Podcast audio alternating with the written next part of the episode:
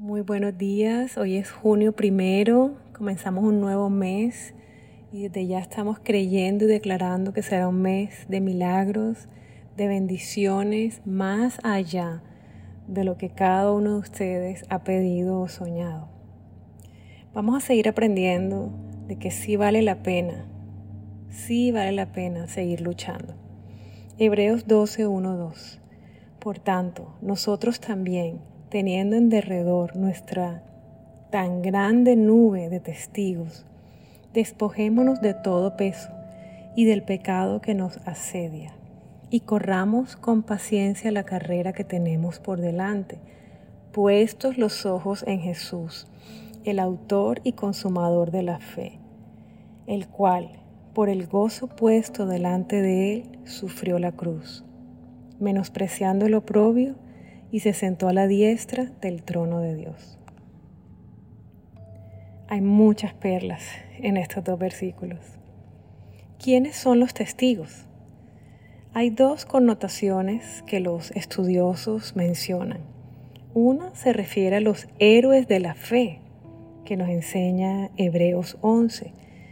Ese, ese pasaje de Hebreos 11 comienza definiendo qué es fe ¿Recuerdan? Es pues la fe, la certeza de lo que se espera, la convicción de lo que no se ve. Quisiera invitarlos que lean todo Hebreos 11. Quiero resaltar Hebreos 11, 33, 34, hablando de estos héroes de la fe. Dice que por fe conquistaron reinos, hicieron justicia, alcanzaron promesas, taparon bocas de leones, apagaron fuegos impetuosos, evitaron filo de espada, sacaron fuerzas de debilidad, se hicieron fuertes en las batallas, pusieron en fuga ejércitos extranjeros.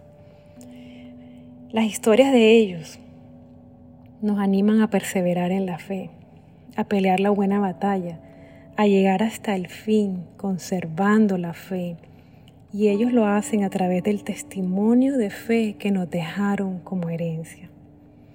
Pero por otro lado están los otros testigos, que son todos los que nos rodean, quienes nos observan y necesitan nuestro testimonio para poder llegar algún día a creer y a perseverar. Por amor a Dios y a ellos, tenemos que despojarnos de todo peso y del pecado desechar todo aquello que nos carga el alma y todo aquello que nos amarra nuestro corazón y hace nuestro camino más difícil. Se hace necesario aligerar nuestra carga, no tomar pesos que no nos corresponden. Necesitamos arrepentirnos y romper toda atadura de pecado para así poder entonces correr la carrera que tenemos por delante. Y para correrla bien hasta llegar al final, necesitamos poner nuestros ojos en Jesús, que significa enfocados en Él, escuchándolo, obedeciendo, confiando a pesar de lo que estamos viendo o de lo que no estamos viendo, confiar. Jesús es el autor y el consumador de la fe. La fe existe por Él, Él es quien hace posible la fe, Él es el ejemplo perfecto de lo que es vivir una vida de fe, por fe, en fe. Además, Jesús es el supremo ejemplo de cómo perseverar creyendo durante el sufrimiento. Y nos enseña la Biblia, lo acabamos de leer, que por el gozo que fue colocado delante de Él, en la cruz, Él vio delante de Él cuál habría de ser el fruto de su obediencia, de su aflicción y por eso soportó la cruz. Menospreció la vergüenza, o sea, la vergüenza no era nada comparado con la gloria que venía para él y para todos los que habríamos de creer. Vamos a orar. Padre, ayúdame a no desfallecer, a seguir peleando la buena batalla de la fe y correr la carrera que tengo por delante. Hoy tomo la decisión de despojarme de toda carga que no me corresponde sígueme llevando a un arrepentimiento profundo y romper toda cadena de pecado.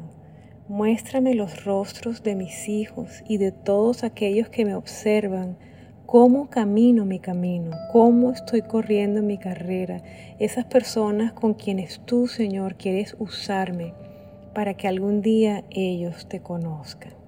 Yo te pido todo esto en el nombre de Jesús. Como reto de este día, hoy vas a hacerle varias preguntas al Señor. Y son las siguientes.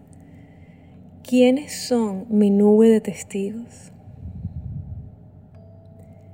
¿De qué peso me tengo que despojar? ¿Qué pecados aún me asedian de los que tengo que arrepentirme y dejar? ¿Cómo estoy corriendo mi carrera, Señor? ¿Puedes colocar gozo delante de mí para seguir luchando?